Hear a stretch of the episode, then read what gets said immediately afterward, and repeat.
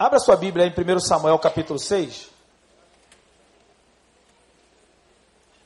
Primeiro livro de Samuel capítulo 6. E eu quero aproveitar também a oportunidade. Eu lancei, Deus me deu a oportunidade de lançar esse livro aqui na igreja. Já já estou no finalzinho da quarta edição. Não vou fazer mais, estamos pedindo a Deus autorização, esperando em Deus para preparando para fazer o segundo, mas estamos no finalzinho da quarta edição. Eu tenho alguns livros, algumas pessoas que não souberam, né? muita gente que chegou nova aí, já tem dois ou três anos isso, fiz lançamento aqui, e desde quando fui efetivado na equipe de conselho é, pastoral, eu ainda não, nem falei, não, duas vezes que eu preguei, nem falei, mas hoje eu estou aqui, trouxe alguns livros, está lá fora com, com o irmão da, da livraria, e você pode adquirir, se for, se você desejar adquirir, é, um exemplar lá fora, ou outros, né? Se quiser ser mais abençoado ainda, então você pode adquirir o, um livro, o quanto você desejar. O nome do livro é O Sexto da Diversidade, é baseado na história de Paulo e tem um, um, uma, uma fala do pastor Wander também, uma indicação aqui atrás, muito legal, não posso dar mole, né? deixar do presidente da igreja, né? o Sênio, dar o chamegão dele, autorização dele, e ele fala também aqui, e o resumo é como enfrentar as dores e privações desse tempo presente e superá-las. Falamos de Paulo nas suas adversidades, nas suas problemáticas, nos seus naufrágios literais e é, vivenciais, e com isso, passando por tudo isso, ele viveu uma vida pautada no Senhor, firmada no Senhor e com sucesso no Senhor. Então, um livro que vem trazer uma reflexão é, a despeito das nossas lutas, das nossas adversidades, das nossos, dos nossos problemas, e mesmo assim não tem nada a ver, isso não é uma chancela para é, depor contra a nossa vida, ou a ausência delas poder nos rotular com uma vida de sucesso. Vivendo uma vida com o Senhor de sucesso, de experiência com Deus, de visitação de Deus, e muitas vezes passaremos por adversidades, por problemas, por dificuldades, assim como Paulo enfrentou e a gente faz algumas alusões, algumas aplicações das nossas vidas, algumas adversidades que nós passamos também. Compartilho a minha experiência de vida como atleta também. Então é um, um livro muito legal e vale a pena você conferir, tá bom? No final, se você desejar, lá atrás, na livraria, você pode adquirir. É, você abriu comigo aí, eu falei primeiro Samuel, né? Então vocês entenderam errado. É segundo Samuel. É, já disse que o pastor não, não erra, o pastor se engana, né? Então, segundo Samuel, capítulo 6, a partir do primeiro versículo, eu quero chamar a tua atenção para a gente meditar e pensar uma experiência que Davi enfrentou e que é muito pertinente nos dias de hoje, a gente também. Isso faz parte do nosso cotidiano. E muitas vezes a gente, numa vida nossa eclesiástica, eh, eclesiológica, numa vida cristocêntrica, numa vida templocêntrica, a nossa vida de liturgia, nesse dia a dia da nossa vida com, com o que tange o Evangelho, o, o, o, a vida espiritual com o Senhor, e muitas vezes a gente pode estar vivenciando algumas dessas etapas que nós veremos aqui. Davi, a experiência de Davi, segundo Samuel capítulo 6, é a experiência que Davi traz a arca, a arca do concerto para Jerusalém. E diz assim: E tornou Davi a juntar todos os escolhidos de Israel em número de 30 mil. E levantou-se Davi e partiu com todo o povo que tinha consigo de Baalá de Judá, para levarem dali para cima a arca de Deus, sobre a qual se invocava o nome do Senhor dos Exércitos, que se assentava entre os querubins. Pulamos agora para o versículo 13. E sucedeu que quando e sucedeu que quando os que levavam a arca, a arca do Senhor, davam seis passos, sacrificava ele bois e carneiros cevados ao Senhor. E Davi, sal, é, e Davi saltava com todas as suas forças diante do Senhor. E estava Davi cingido de um éfode de linho. Assim, subindo, levavam Davi e todo Israel a arca do Senhor, e com júbilo ao som das trombetas. E sucedeu que entrando a arca do Senhor na cidade de Davi, que é Jerusalém, Mical, filha de Saul, estava olhando pela janela e vendo o rei Davi que ia bailando e saltando diante do Senhor, o desprezou no seu coração. Versículo 20. E voltando Davi para abençoar a sua casa, Mical, filha de Saul, saiu a encontrar-se com Davi e disse: Quão honrado foi o rei de Israel, descobrindo-se hoje aos olhos das servas de seus servos, como sem vergonha se descobre qualquer dos vadios. 21. Disse, porém, Davi a Mical: perante o Senhor, que me escolheu a mim antes do que a teu pai e toda a tua casa, mandando-me que fosse chefe sobre o povo do Senhor, sobre Israel. Perante o Senhor me tenho alegrado, e ainda mais do que isto, me envelhecerei ou me prostrarei e me humilharei aos meus olhos. E das servas a quem falaste, delas serei honrado. Emical, filha de Saul, não teve filhos até o dia de sua morte. Só até aí. Meus irmãos, essa palavra é uma palavra que retrata a história de Davi, Davi, ele, um homem que foi escolhido segundo o coração de Deus, a Bíblia fala isso, disso. A Bíblia diz que Davi foi é, segundo o coração de Deus e segundo a, a uma crítica, o maior rei de Israel, o homem que fez a, uma, uma revolução na nação de Israel, o homem que você chega em Israel ao local onde escolhido o túmulo de Davi até hoje há é, é, recorde de visitações um homem para a nação de Israel com muita importância, um homem que foi escolhido por Deus, e esse homem é um homem trépido, um homem de batalha, um homem de guerra, um homem que tinha o seu coração rasgado diante do Senhor. Davi se coloca de uma forma tremenda diante dele e ele se lança reunindo um grupo, reunindo pessoas, reunindo uma multidão de Israel. Eles vão buscar ou buscar novamente retomar a arca do Senhor depois de cerca de 70 anos. Quando o último episódio, em 1 Samuel capítulo 4, onde Rufini, Finés e Eli também morrem diante da notícia da, do, do, roubo, os, dos filisteus roubando a arca do Senhor.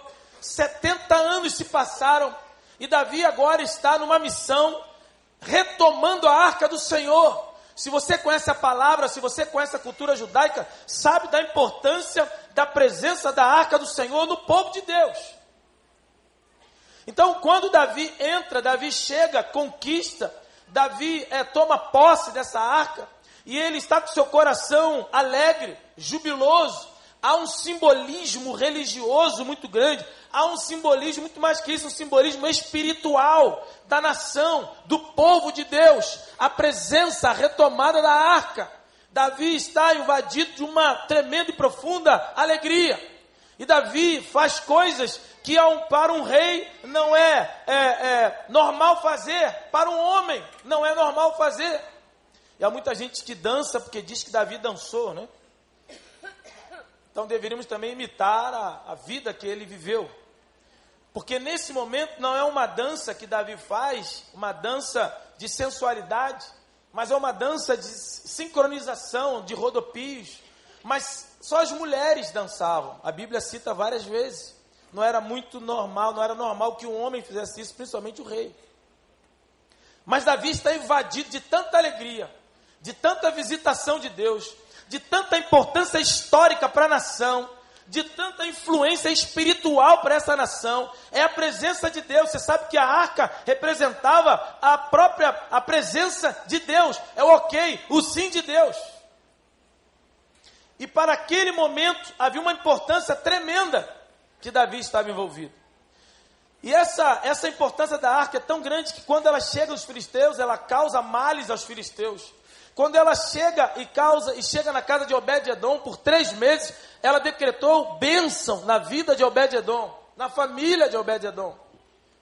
É certo que nesse trâmite há um problema muito triste, onde você, quem conhece o texto, há um, uma negligência no transportar da arca e a arca inclina-se e usar com toda a boa intenção, tenta parar e ele faz algo que não era digno para ele e o Senhor é, o toma e o Senhor permite que ele fosse, é, que ele falecesse ali. Deus o feriu naquele momento e Davi fica muito triste com aquilo, mas logo depois a alegria é tão grande que Davi se recobre com alegria e ele continua aquilo. O cortejo, a cada seis passos, Davi sacrificava ao Senhor, Davi ofertava ao Senhor, Davi exaltava o nome do Senhor, Davi oferecia sacrifícios ao Senhor.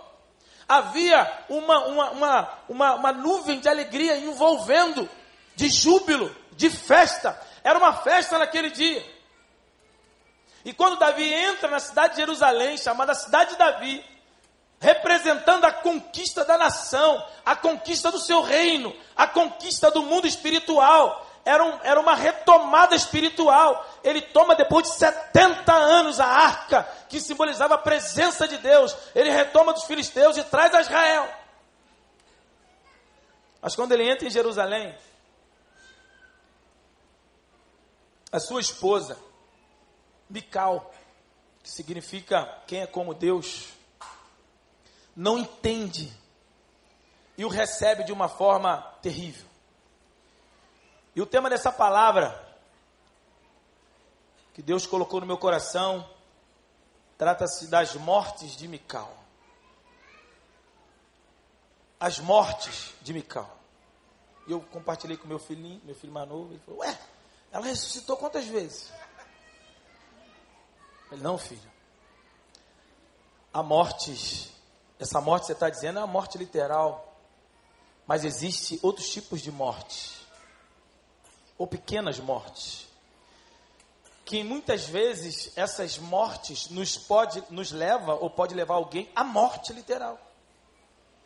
Mas enquanto esta morte definitiva, literal, não chega, se a gente não vigilar, se a gente não abrir os nossos olhos, se nós não procurarmos analisar a nossa própria vida, se a gente não tiver atento, pequenas mortes vêm, nos acomete, nos invade, rouba o nosso coração de nós mesmos e rouba o nosso coração de Deus.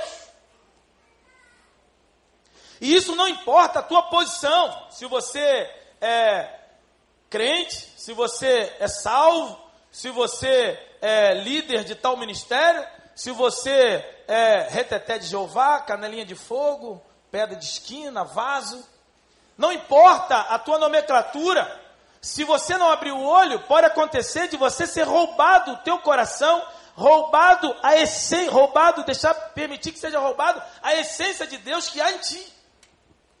Para você desenvolver essa relação com o Senhor. Mical era filha de rei. Mical era esposa de rei. Mical tinha um nome que significava quem é como Deus. Mical foi conquistada por Davi, se nós formos literalizar o negócio, três vezes. Mical é oferecida a Davi na conquista, na luta com, com Golias. Logo depois há uma, mutreta lá de Saul, e aí para que liberasse como dote ele deveria é, captar e pegar 100 prepúcios dos filisteus, Davi pegou 200 prepúcios. E mais tarde, depois ele separa, ele retoma e pede novamente Mical para ficar com ele. Esse homem amava essa mulher. E algumas passagens diz que Mical, e Mical ajudou Davi a escapar do seu próprio pai. Uma vez Saul estava correndo atrás querendo matar Davi, chegou na casa de Mical e ela botou uma, uma manequim, um boneco, uma estátua, alguma coisa, e botou um, uma, uma, pele de, de, carneiro na frente, em cima, e eles pensaram que fosse Davi. Davi vazou, deu linha na pipa, fugiu. Davi conseguiu escapar. Mical, que teve em algum momento uma empatia, um envolvimento com Davi, uma sincronia. Mas isso é um alerta para a nossa vida, porque muitas vezes a gente vai muito bem. Pastor Tiago pregou de manhã, que o melhor é o fim das coisas e não o começo. A gente começa muito bem, irmãos. A gente começa desenvolvendo o ministério, a gente começa é, com o nosso coração pujante. Lembra-te, no dia da tua conversão, quando o Senhor te encontrou. Se você for buscar, a gente, alguns jovens, eu 18 anos, e muitas vezes eu me lembro que no dia da minha conversão eu voltei para casa, eu não sentia o chão. Claro que é uma, uma experiência. É, eu andava, parecia que eu estava andando em nuvens. Eu pisava, eu voltava como tivesse. Nós temos várias reações a partir da nossa personalidade também. Mas você se lembra no tempo, em muitas vezes, experiências que passamos, em momentos que passamos com o Senhor. Mas algumas coisas, algumas mortes, a gente permite que nos alcance. E essas mortes vêm corroer as nossas bases com o Senhor, a ponto de a gente perder a comunhão com esse Deus e perder a essência de Deus. E quando eu digo perder, em nome de Jesus, não deixa o inimigo roubar a tua palavra. Não estou falando de perda de salvação, não. Que eu não creio nesse negócio.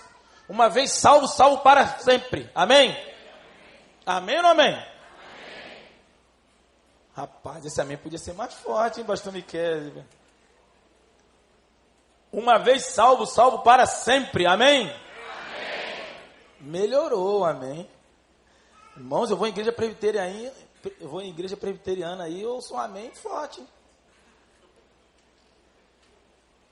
Mas lá também tem que ouvir mesmo. Igreja pentecostal, vou e o amém é forte. É, uma, é um entendimento que tem amadurecido e tem crescido a cada tempo. Mas eu não estou falando de perda de salvação. Quando Davi fala, Salmo 51, Senhor, não retire de mim a alegria da sua salvação. Davi não está nem colocando a questão de salvação, Davi está falando a alegria da salvação. Satanás sabe que não pode roubar a tua salvação. Uma vez salvo, salvo para sempre, se é que houve. Mas ele sabe também, talvez muitos de nós não sabemos, que ele trabalha para roubar a essência, a alegria dessa salvação. Se ele conseguir minar a alegria da salvação, você perde a qualidade da salvação. Você perde a essência da salvação. Você é salvo, vai para o céu, teu livro está no livro de ouro, teu nome está no livro de ouro, mas você não consegue levar ninguém para esse céu. Você não consegue influenciar ninguém para esse céu. E para ele já é jogo. Se ele impedir, se ele tirar a qualidade de vida da tua vida espiritual, para ele já é lucro.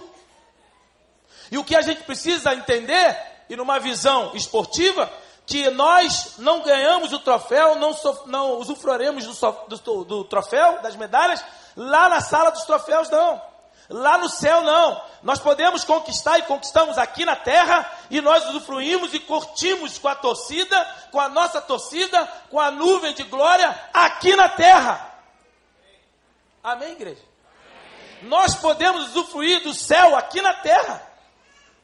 Enquanto você não vai ao céu, você pode trazer o céu na terra. Você pode trazer o céu na tua família. Você pode fazer que sua casa seja céu. Você pode fazer que seu casamento seja céu. Como ao contrário também pode. Alguns casamentos são inferno. Algumas casas, alguns lares que são inferno. Algumas relações infernais algumas parcerias profissionais infernais. Da mesma forma, podemos trazer o céu aqui. E o que acontece é que há um processo nisso. Mical, como pode alguém, estava pensando, como pode alguém ser filha de rei? Como pode alguém ser esposa de rei? Esposa não de um qualquer um, esposa de Davi, irmão. Todos nós somos falhos e com certeza Davi tinha lá a falha dele, com certeza. Talvez ele deixar, poderia deixar a toalha molhada em cima da cama. Ele poderia deixar a meia de um lado, sapato do outro. Ele poderia não ajudar a lavar a louça, né? Mas são coisas bobas assim que não influencia tanto, né? Mas a Bíblia diz que ele era segundo o coração de Deus. A Bíblia diz que Davi era homem de Deus. E o ministério que esse homem faz é tremendo. Eu não sei se você reparou, a Bíblia diz que não só quando, a cada seis passos, a cada, de tempo em tempo, ele sacrificava ao Senhor. E quando ele chega, ele adora o Senhor. E aí, quando ele chega, eu, eu não li, mas está no versículo 19, ele reparte todo o povo, ele tem o cuidado de que cada um, é, liberando as mulheres, a cada um ele deu bolo, versículo 19, ele deu um pedaço de carne, e ele deu um frasco de vinho. E todos foram para suas casas. Ele enviou todo mundo aí para casa. E aí diz o texto, aqui no versículo 20, e voltando-se Davi para abençoar a sua própria casa. Davi era um homem que tinha visão do lar. Ele não só cuidava do seu trabalho, do seu ministério, mas ele olhava para a sua casa. Era um homem que estava atento com as demandas do seu lar. E quando ele chega em casa, ele encontra-se com Mical e Mical com um, um processo degenerativo e que isso pode acometer a qualquer um de nós. Eu quero chamar a tua atenção para o versículo 16, porque diz que ela estava na janela. E a primeira característica que eu vejo, a primeira morte, num processo que pode acontecer com o Mical e pode acontecer com qualquer um de nós, desde que a gente não vigie. E volto a frisar, isso não tem nada a ver com a tua condição de ser membro de igreja ou de ser líder de algum ministério. Porque Mical era esposa de rei. Mical era filha de rei. Mical era uma mulher que vivia, estava acostumada a viver em ambiência de milagres. Mical estava acostumada a viver num ambiente de visitação de Deus, de presença de Deus, de autoridade. Mas ela tem a sua o seu diagnóstico na primeira morte Versículo 16 diz que Mical, depois quando chega, Davi entra em Jerusalém, Mical estava olhando pela janela. E a primeira morte que eu vejo aqui é a morte da insensibilidade. Em que muitas vezes, com o decorrer das nossas demandas, das nossas, do nosso cotidiano de igreja, de vida com Deus, a gente perde a sensibilidade de Deus. E a gente passa a ser insensível não só com as coisas de Deus, mas com aqueles que estão envolvidos, próximos de nós. É por isso que a Bíblia diz: chorai com os que choram, se alegrai, alegrai-vos com os que se alegram. Ou seja, chorar com aqueles que estão com dores e sorrir com aqueles que estão alegres. A Bíblia está falando de empatia. A Bíblia está falando de andar junto, andar com, estar com o outro. Quando a Bíblia diz que ele chegou em Jerusalém, Mical estava na janela. E quem fica na janela, na nossa atualidade, no nosso cotidiano bem atualizado, é quem, irmãos? Fica na janela. É o quê? Hã? Estão com medo de falar? Fofoqueiro, né? Fica na janela mas algo mais profundo, o ficar na janela, em muitas vezes significa ficar em cima do muro. Ficar na janela é uma postura meramente contemplativa. Ficar na janela é aquele que está só vendo o que vai acontecer. Se der tudo bem, eu estou junto. Se der tudo errado, eu dou um passinho atrás. É uma posição intermediária, distante, contemplativa, aleatória, uma posição de não se envolver com. Naquele momento, Davi merecia, como aconteceu no texto, várias mulheres desceram, estiveram junto com seus esposos. A Bíblia diz que Mical se manteve na janela. Mas por quê? Porque ela estava influenciada de um diagnóstico equivocado. Primeiro, primeira etapa, irmãos, de recebermos, começarmos a desencadear nossa vida um processo de morte, de distanciamento do que Deus quer para cada um de nós, é a gente se manter na posição contemplativa, na posição de não se envolver, na posição de não pôr a cara para bater. Nós estamos vivendo um tempo onde nós precisamos mais e mais de servos de Deus que põe a cara para bater. Há muita gente política, Há muita gente dando jeitinho. Há muita gente tentando, e isso vai, a tendência é que isso possa piorar ainda mais no Brasil. Alguns discursos que muitos de nós, que muitos pseudos profetas têm negligenciado e têm perdido a oportunidade de expor a palavra de Deus. Há muita gente na profissão que, para não perder o emprego, está com medo de se posicionar com alguns temas que têm sido relevantes na nossa sociedade e que muitas vezes bate de frente com a palavra de Deus. E eu louvo a Deus, uma irmã que da igreja, que tem um colégio, e ela dizia para a gente,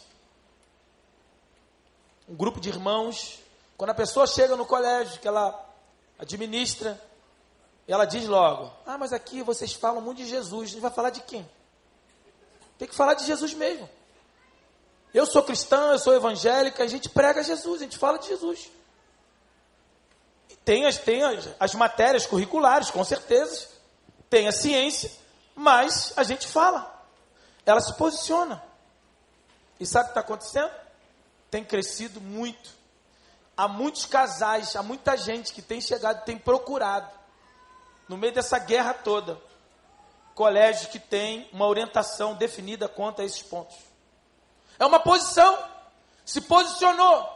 Nós temos vivido um tempo, meus irmãos, que a gente precisa se posicionar como servo de Deus, como homem e mulheres de Deus. Não há espaço para quem quer servir o Senhor, não há espaço para ficar na janela. Tem que se posicionar. Ah, mas vai perder gente. Vai perder, mas Deus vai trazer outros do outro lado. Ou a gente crê, ou a gente rasga a Bíblia e vai embora. Tem que crer na palavra. Tem que abraçar o que a palavra nos diz. Mical estava na janela. Mical estava numa posição. E isso, meus irmãos, sem contar, eu não vou nem entrar muito nessa área conjugal, mas não podemos nem falar sobre os dois estão juntos. Depois conversa, tal, mas na hora tem que ter cumplicidade. Se vai apanhar, vai apanhar os dois juntos, porque os dois têm que estar juntos.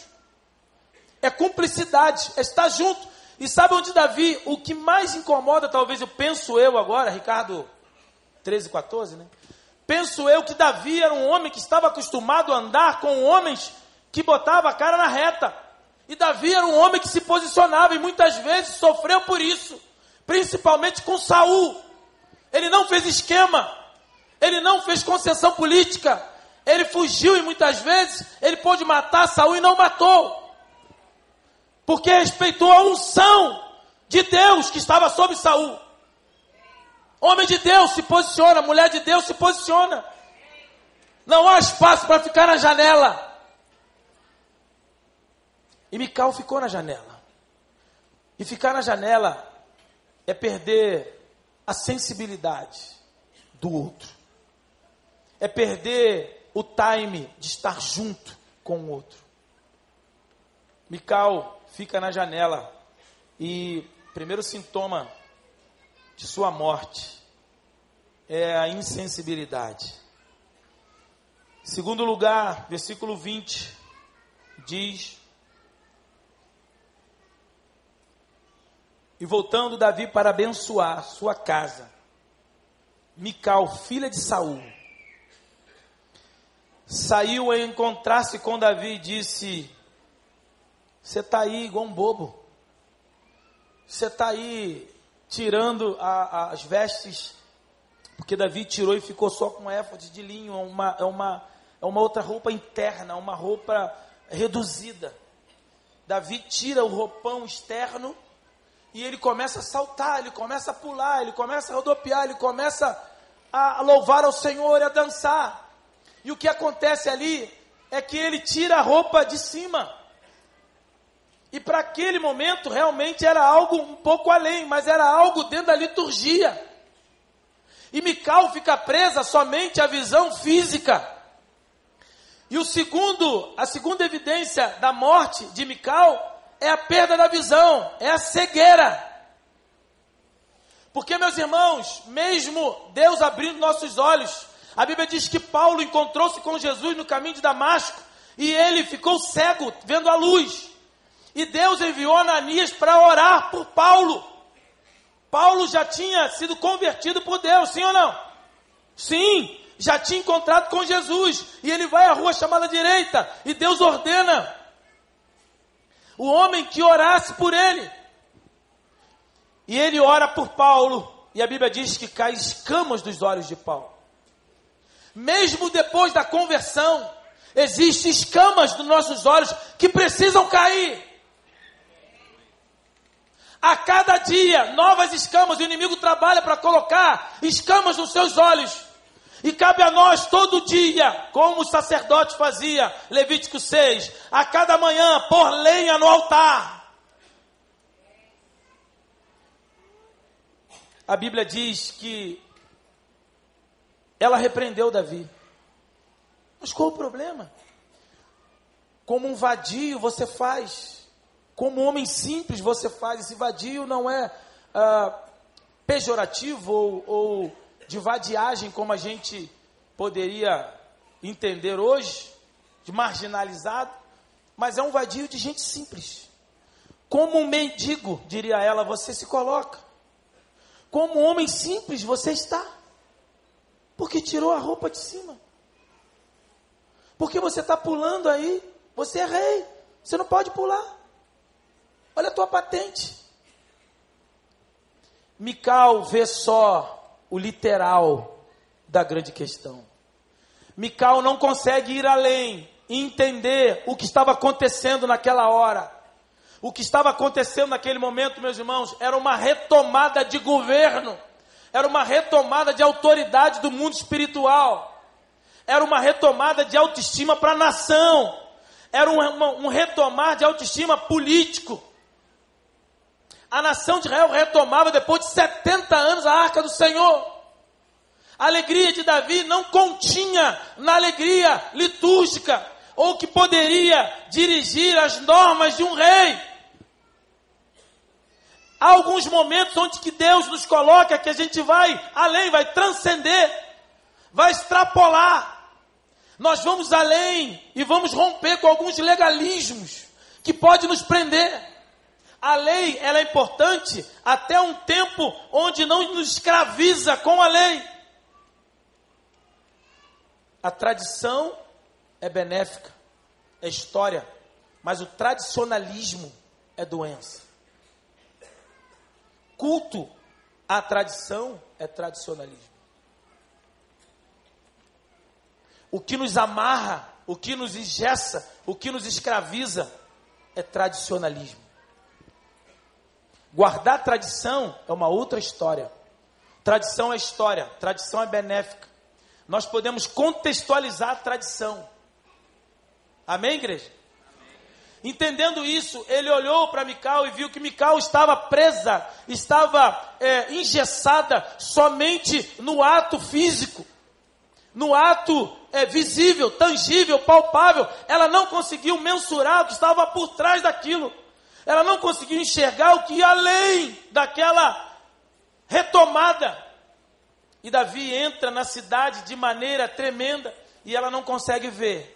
A cegueira espiritual, a cegueira nos olhos de Mical impede que Mical veja a real situação. Meus irmãos, e muitas vezes Deus nos coloca em circunstância de que se a gente analisar só o que os nossos olhos físicos estão vendo, a gente para. E muitas vezes Deus nos dá ordem para a gente fazer e a gente olha para o nosso currículo, nosso currículo diz que a gente não tem condição de fazer. Olhamos para os nossos, para nosso, o nosso balanço financeiro, olhamos assim e dizemos, não dá para fazer. Sim ou não? E muitas vezes, olhando, olhamos para a nossa postura, para a nossa situação, para a nossa circunstância, a gente olha e diz, não dá. Mas Deus mandou fazer, Deus mandou ir, e se Deus mandou, Ele vai dar a condição para fazer. Se a gente olhar analisar só o plano físico, como já dissemos aqui, o tempo de crise. Se a gente olhar só para a crise, a gente não faz nada. Não significa que teremos que ser, tenhamos que ser negligentes na nossa análise. aqui o pessoal faz na igreja, né? Os mais conhecidos, né? Botar o Fernandão aí, tá de, tá, tá de folga hoje, né? Fernandão fala, ah, a galera toda da igreja faz muito, de forma muito séria, planejamento, ó, dá para ir até aqui, não dá para ir até aqui, amém. E Deus sempre rompe, vai além. Fazemos a nossa parte, mas em muitas vezes há um espaço para romper. Até aqui podemos fazer? Podemos, se Deus agir. E Deus age. Se a gente ficar só olhando para o nosso umbigo, só olhando para as nossas armas, só olhando para o nosso poder bélico, a gente não anda. E aí eu me lembro, morando no Brasil, né, ano 2017, tem pessoal que está namorando aí há 230 anos, né? Vai casar quando, irmão? Ah, quando melhorar. Acabamos né, de ter aqui o nosso diretor de administrativo, aí, gerente de banco. Segundo os diagnósticos, 2017 poderá ser pior. Não vai casar nunca. Eu me lembro que parei de jogar em 95. Aí em 96 ainda fiquei esperando Deus. Em 97 aí decidimos casar em 97. E eu tinha já parado de jogar. Não tinha pintado ainda nada para estar tá fazendo especificamente. Comecei a trabalhar com escolinha de futebol, marquei o casamento. 26 de julho de 97. Homens, guardem datas que elas são apaixonadas por datas. Esquecer data de casamento, namoro, tá morto com batata. Morto com farofa, como diz a galera. E marcamos o casamento. Eu me lembro que os irmãos mais mais experientes na igreja, mas e aí, vai morar onde? Eu falei, não sei, nós estamos esperando. E você, está trabalhando aonde? Eu estou desempregado, estou abrindo uma escolinha que vai começar no mês seguinte. Casei 26 de julho e a escolinha começar dia 11 de agosto, 97, um mês depois. Mas Deus mandou casar. Deus falou, vai que eu seguro. Se Deus mandou você ir, pode ir que Ele paga a conta. E foi o que aconteceu. Dois meses, três meses antes, ele não tinha apartamento. Não conseguia nem alugar.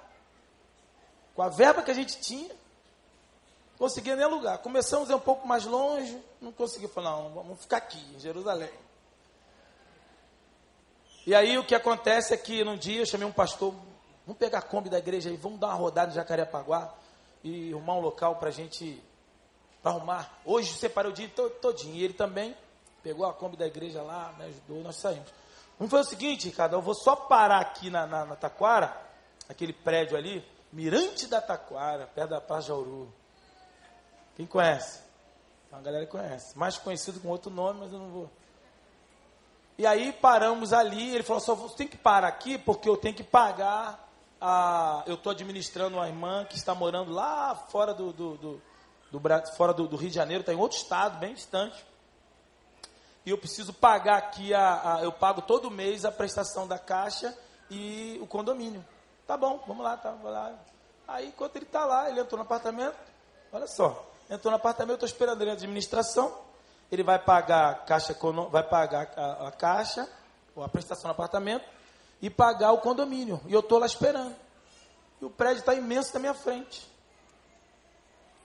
Falei, ué, o apartamento está vazio, ele está pagando todo mês, Acho que eu já, já arrumei esse apartamento. Primeiro dia, na primeira saída. Quando ele voltou, eu falei, Fernando, como é que é a situação? Ele me explicou, não, eu pago todo mês e tal. Cara, é, é, ela não quer ter uma, uma. diminuir os gastos dela, não? Como assim? Ah, ela não quer se livrar dessa taxa da Caixa Econômica e mais o condomínio? Ah, seria bom. Então, eu pago para ela. Pago todo mês para ela. Como assim? Falei, eu vou morar nisso aí e pago para ela, cara. Aí ele falou, rapaz, é mesmo, ligou para ela, na hora ela topou. Dois meses antes, não tinha um, um telhadinho, não tinha nada. Estava vendendo almoço para comprar janta. E aí Deus nos deu uma casa. E ela falou, pode ficar quanto você quiser aí. Quando eu entrei, ainda tinha fogão e geladeira, zero quilômetro. E nós louvamos a Deus, marcamos ali, logo depois Deus abençoou a escola e começamos a tocar o barco. Mas sabe por que, que a gente entrou? Porque Deus mandou, vai. Então, mas se a gente se olhar, mesmo Deus falando, vai, não, Deus não é louco.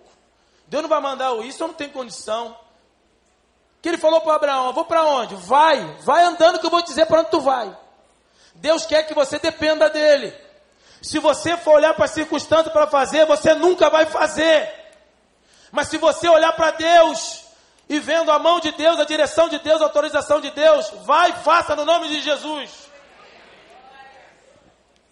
E eu lembro uma história agora também, pastor Álvaro Trindade, professor de Velho Testamento no Betel, pastor Joel conheceu ele, já está na glória, ele contando para a gente lá mais ou menos o que eu estou falando para os irmãos. Está vindo aqui agora, fresquinho, então é de Deus. E ele, aniversário de casamento dele, e ele estava no coração de levar a esposa para jantar. E ele combinou com a esposa, só que ele não se ligou na, no mês, na época, e nem dinheiro. Ele estava zerado kid, estava Durango Kid não sabia. E aí ele chamou no trajeto indo, como é que ele vai fazer? Não vai mais animar, aniversário de casamento, marcou para jantar. E ele falou: Meu Deus, o que, é que eu faço? E veio na mente dele um local para jantar, um restaurante. Ele falou: vou para lá. Quem conheceu o pastor Álvaro sabe mais ou menos que era o tipo dele. E ele foi para lá. Chegou lá, ele sentou na mesa. Sentou na mesa. E a mulher, a esposa, está sabendo de nada. E a esposa está lá, ele sentou na mesa. Aí ele olhou do lado. Hum, como é que é o nome? Salmão. O negócio não era fraco, não. Ele olhou e falou: Quero um daquele ali. E ele botou. E a esposa está comendo. A esposa, quero mais um. Ah, mais um. Mas ele está orando ali, está orando. Daqui a pouco tem um irmãozinho, um irmãozinho, lá do outro lado da mesa, acena para ele assim. Oi, pastor. Aí ele, oi, irmão. Ao contrário do que muitos pensavam, ah, esse irmão vai vir para cá, vai contar a história dele, vai pedir oração. Mas aí ele acenou e foi embora. Quando acabou, ele falou assim: Olha, vê a conta para mim. Ele falou: Não, que conta, pastor? A conta que nós comemos aqui. Não, o seu amigo que estava aqui com o senhor já pagou toda a sua conta. Falou: Tudo que o senhor comer está pago, que ele já pagou agora. Aí ele procurou o rapaz para agradecer, o rapaz não estava mais lá. Mas era um irmão que pagou a conta. Então o que, a, o que ele disse é o seguinte: quando Deus mandar você comer, senta e coma que ele paga a conta. Amém? Você pode aplaudir o Senhor para a honra e glória dele?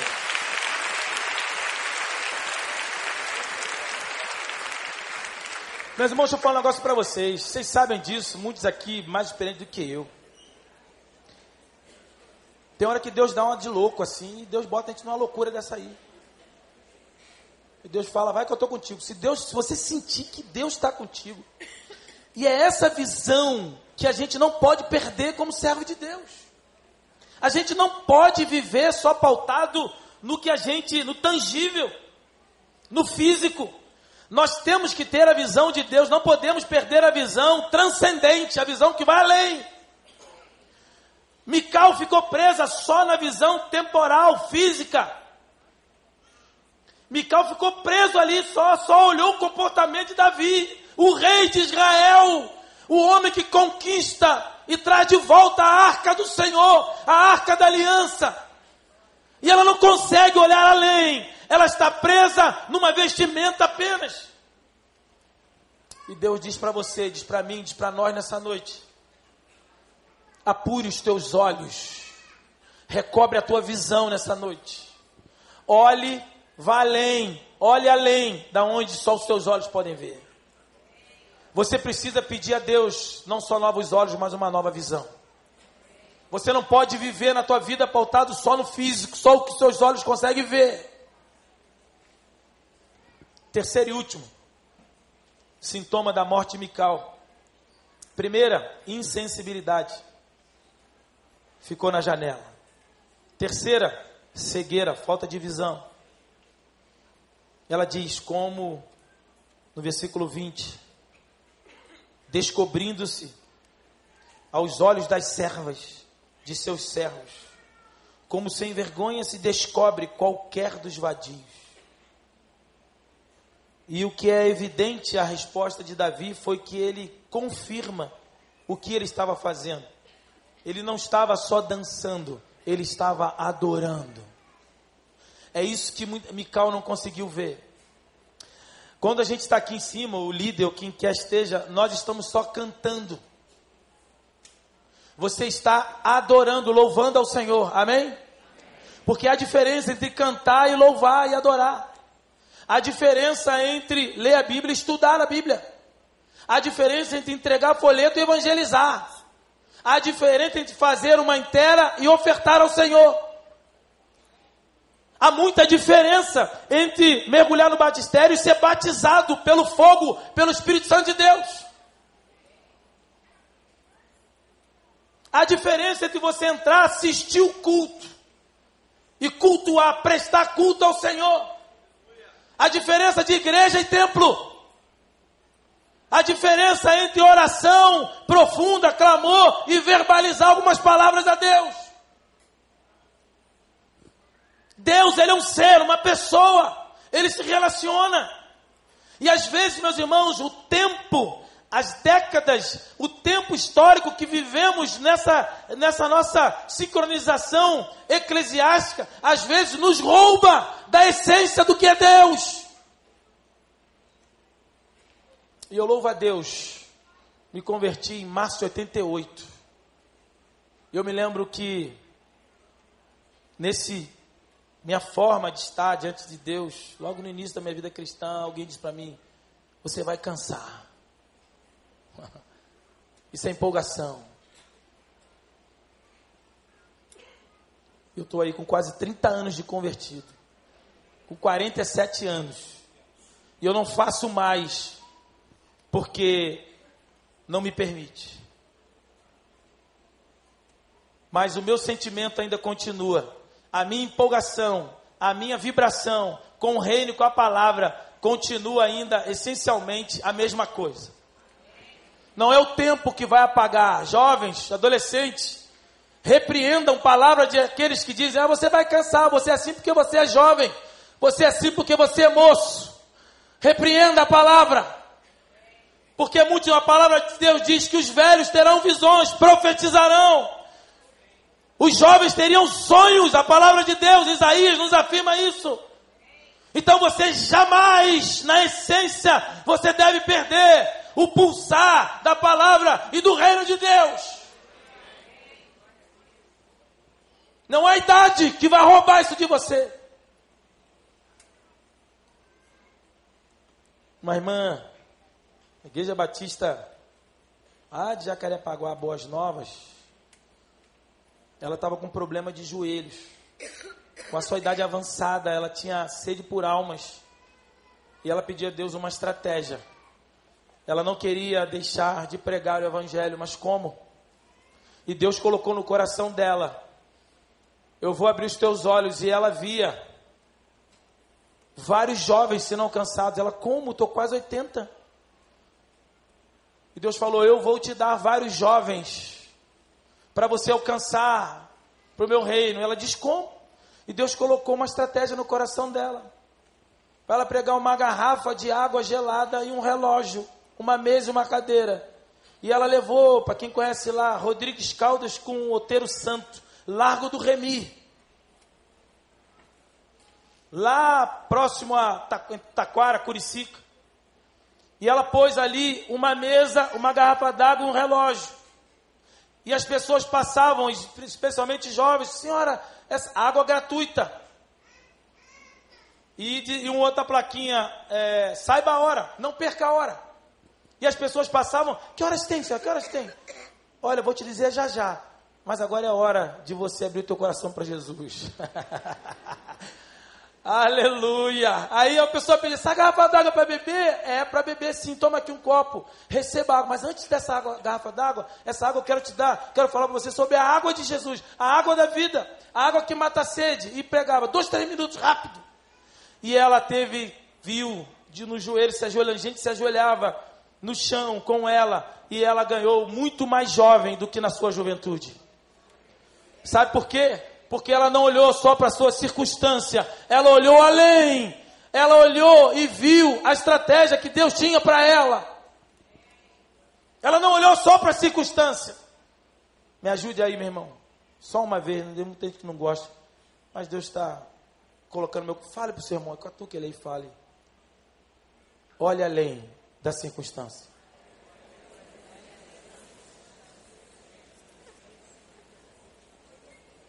Eu quero encerrar. O terceiro e último diz que, no versículo 21,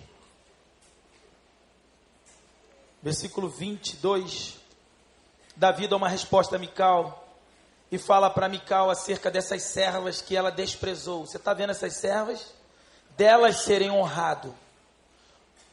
Davi está falando que essas servas dariam filhos a Davi. De algumas delas, versículo 23 diz: E Mical, filha de Saul, não teve filhos até o dia da sua morte. Mical morreu sem gerar filhos. Terceiro e último sintoma da morte de Mical é a esterilidade. Mical morreu estéril, infrutífero, no que tange filhos a Davi.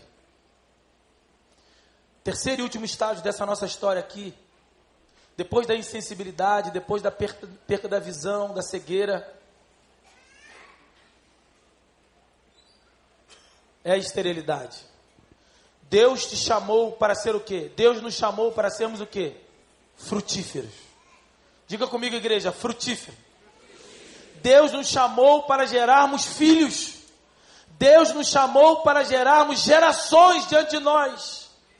A palavra de Deus diz que Deus não nos chamou para sermos um copo d'água. João vai dizer, Jesus diz que Deus nos chamou para sermos fonte, fonte, fonte de água viva. A palavra de Deus diz que Deus criou Adão e Eva e criou Adão e Eva debaixo de qual ordem? Crescei-vos e multiplicai-vos. Então eu e você fomos chamados para frutificar, para multiplicar, para prosperar. A igreja está num processo de célula, onde Deus deu a visão ao pastor Wander, a toda a igreja que aderiu, num processo de multiplicação.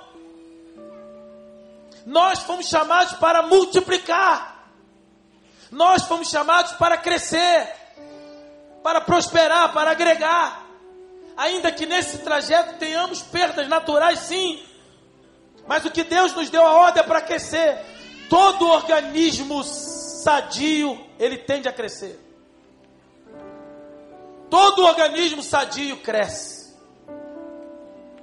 Não se tem muito projeto, organicamente, é se alimentar bem. Você precisa ter saúde diante de Deus. E sabe o que é pior aqui Mical? É que Mical está perdendo uma grande oportunidade, irmãos, aqui, quando ela não gera filhos e não vou me arriscar a definir, fechar posicionamento quanto a uma, uma, uma palavra de Davi quanto a isso.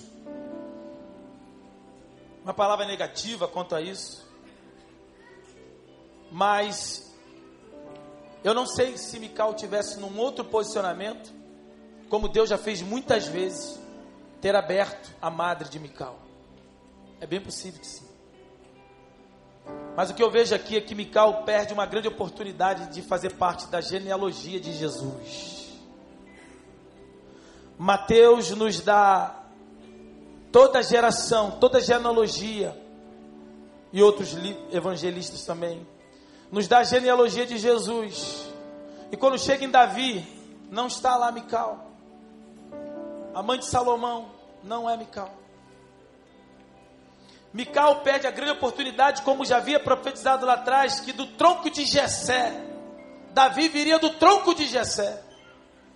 E é na linhagem de Davi, Jesus, está incluído Jesus. Davi faz parte da descendência de Jesus. Mical estava, poderia fazer parte da descendência de Jesus. Você sabe lá o que, é isso? Há um fluxo de Deus hoje passando por você. É bem possível que você foi chamado por Deus, foi escolhido por Deus para estar no fluxo de bênção de Jesus, de Deus, na vida de alguém. E se você endurecer, se você perder a sensibilidade, se você perder a visão, você pode deixar de frutificar nesse fluxo. Porque Deus está agindo hoje sobre tua vida. Há um fluxo profícuo de Deus na tua vida. Há um fluxo de bênção de Deus na tua vida hoje. Você não acha que Deus te trouxe para cá para você só sentar na cadeira e aumentar a estatística numérica da igreja? Não! Deus te trouxe para cá e Deus te salvou, Deus te colocou aqui. Não é só para você marcar um banco, não é só um número. Você é um projeto de Deus. E há um projeto de Deus, um fluxo de Deus, de bênção de Deus, que perpassa pela tua vida e que chega a Jesus. Você não tem ideia do que Deus pode fazer com você hoje. E Deus quer liberar cura nessa noite. Deus quer liberar cura. Deus quer repreender essa doença de Mical. Deus quer estancar essa letargia, essa água empoçada que Mical, com toda a sua vida abençoada, filha de rei, esposa de rei, foi conquistada por três vezes. Mical foi o troféu de Davi, entregue por Davi para a conquista, que Davi mais uma vez pontuou a nação de Israel derrubando Golias. Quando Davi derruba Golias, é um simbolismo tremendo. E Mical foi conquistada por isso. Foi o sangue do próprio Davi que rolou. Mical é uma grande conquista. Mical é fruto de amor. Mical fez cumplicidade com Davi, ajudando Davi a escapar do seu pai. Mas, meus irmãos, é um alerta de Deus nessa noite para cada um de nós. Não importa se você tem 10, 20, 30, 40 anos de convertido, não importa. Deus não está tratando com idade. Não importa se você tem um ano de convertido, se você tem seis meses. O que Deus quer é o teu coração, como você está diante do Senhor. Diga não à insensibilidade, diga não à cegueira, diga não à esterilidade nessa noite. E nessa noite Deus quer liberar cura na alma, cura na visão, cura na insensibilidade. A história diz que Elvis Presley chega no final da sua vida tomando picada em todas as veias. E no final ele já alcançava já veias do cérebro, do, da, do, do crânio, da, da, parte da cabeça, da fronte. Porque as poucas veias sensíveis ainda para droga. Porque todas as quadras que ele usava estava insensível àquela ação química a insensibilidade é corrosiva. Ela é um mal que cauteriza a mente. Ela é um mal que esgota em si mesmo. Ela é um convite à racionalização. Os anos de vida geram experiência em nós que pode tornar crônico em nós o sentimento de Deus. E isso é extremamente maléfico na relação com Deus. É por isso que Deus fala que nós temos que ser como criança para encontrá-lo. A criança é sensitiva. A criança tem medos que a gente brinca. Mas eu já tive a confirmação no meu filho. Ele teve uma percepção espiritual do medo a criança ela está sensível. E agora, agora já está maior, mas a gente combinava em casa quando fulaninho, vamos estar tá atento. Criança, Deus te quer como criança. Deus quer quebrar essa crosta que o tempo te escondeu dele. Aleluia. Deus quer te tornar sensível agora. E nós vamos adorar o Senhor com uma canção. Depois eu quero orar por você em nome de Jesus. Aleluia. Vamos ficar de pé? Fique de pé agora. Abre a tua boca agora e adora o Senhor. Aleluia. Oh, abre a tua boca agora. Adora o nome do Senhor. Adora o nome do Senhor. Oh, aleluia. Oh, Deus. Se tentar matar os teus sonhos Aleluia, Deus.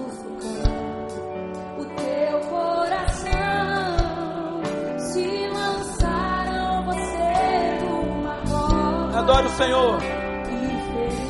Diga para Ele. Oh, aleluia.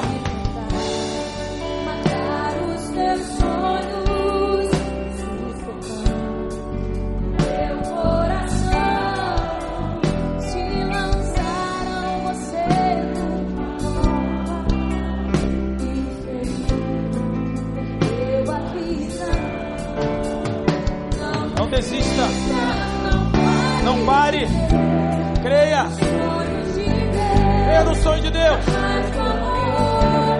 Oh Deus, jamais.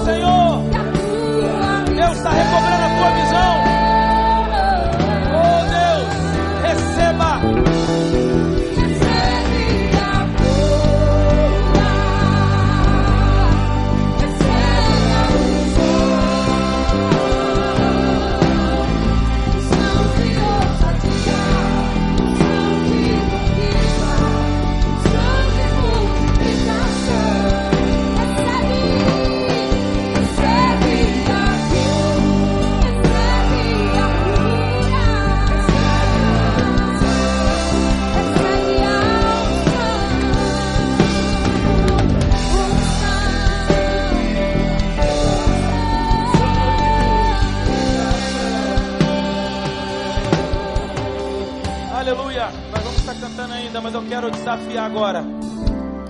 Deus falou com você poderosamente.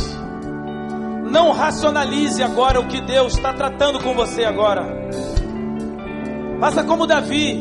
O que importa é você e Deus agora. O que importa é a tua relação com Deus agora. Nós vamos cantar mais uma vez esse cântico. E durante essa segunda vez, se você quer se entregar ao Senhor, eu não sei que tipo de decisão você vai fazer hoje, mas Deus falou com você de insensibilidade, Deus falou sobre cegueira, Deus falou sobre infrutibilidade.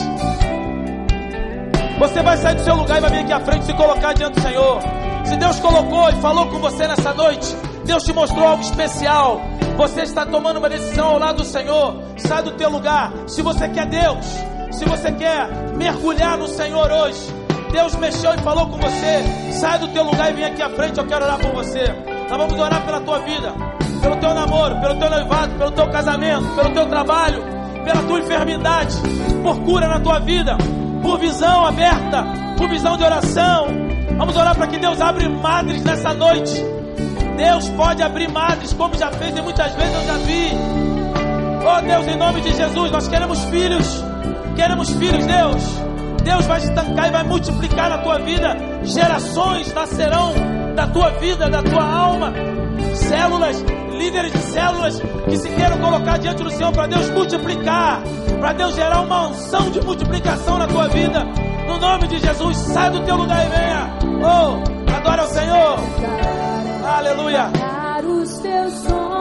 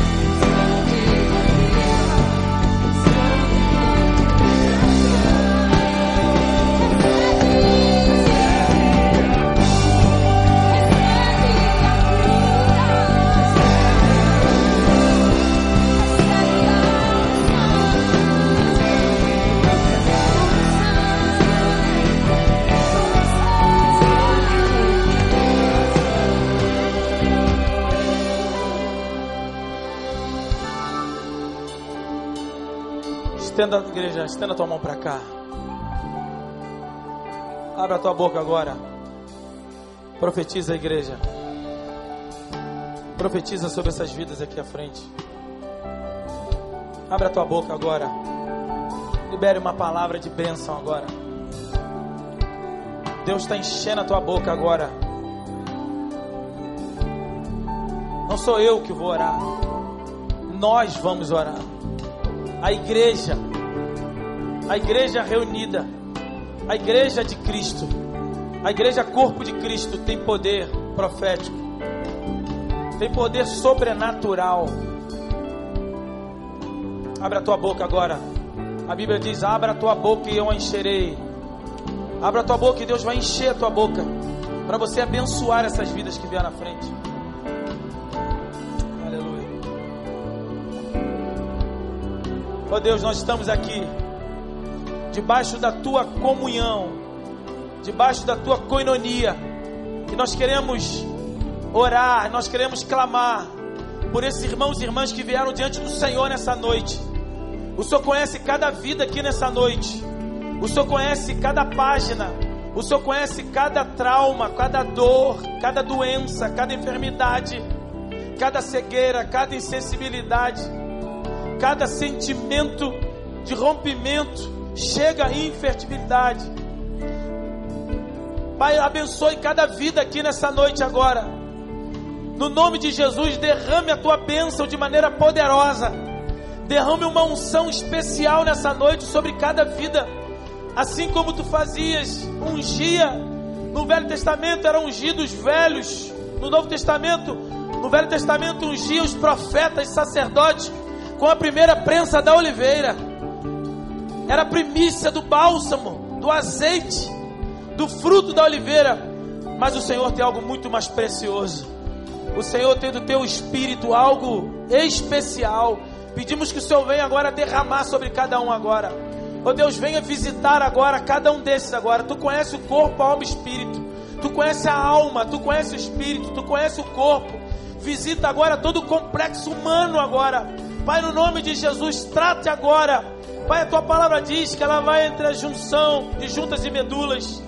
Vai entre a alma, espírito e juntas e medulas. Trabalha agora de maneira especial. Faça o que nós não podemos fazer. Faça o que nenhum, nenhuma ciência pode fazer. Oh Deus, em nome de Jesus, agora, abençoe agora a ciência, abençoe os médicos, abençoe cada princípio ativo, cada dose de remédio que é tomada aqui. Oh Deus, nome de Jesus, potencializa agora. Faça um milagre através dos componentes químicos também. Oh Deus, em nome de Jesus, venha agir de maneira poderosa. Nós te pedimos, Pai, que o Senhor venha interferir, venha interferir com a tua mão. Coloque a tua mão sobre cada família, sobre cada casamento, sobre cada vida profissional. Abra portas agora de emprego. Oh Deus, faça um milagre. O mundo não tem condição, a circunstância nos diz ao contrário, mas o Senhor é Jeová Jireh, o Deus da provisão. Por isso, Deus, nós te pedimos que nesta semana o Senhor venha tratar de maneira especial na vida de cada um deles aqui. Oh Deus, no nome de Jesus, haja de maneira poderosa na vida deles. Libere a tua graça, libere a tua unção e venha agir. Oh Pai, nós repreendemos na tua autoridade todos os homens fortes que ministravam sobre cada causa aqui. Sejam maniatados, quebrados, repreendidos. Faça bater cabeça com cabeça os homens fortes que ministravam sobre cada área aqui no nome de Jesus. Abençoe Deus no nome de Jesus. Venha desconectar, venha trazer confusão nas artimanhas do inferno agora. Oh Deus, venha fazer-os bater cabeça no nome de Jesus e haja de maneira sobrenatural. Libere do teu povo, derrama a tua unção, derrame a tua libertação. É o que nós oramos e pedimos no nome eterno e ressurreto de Jesus Cristo, hoje e sempre. Amém e amém. Aleluia. Glória a Deus. Aleluia. Aleluia.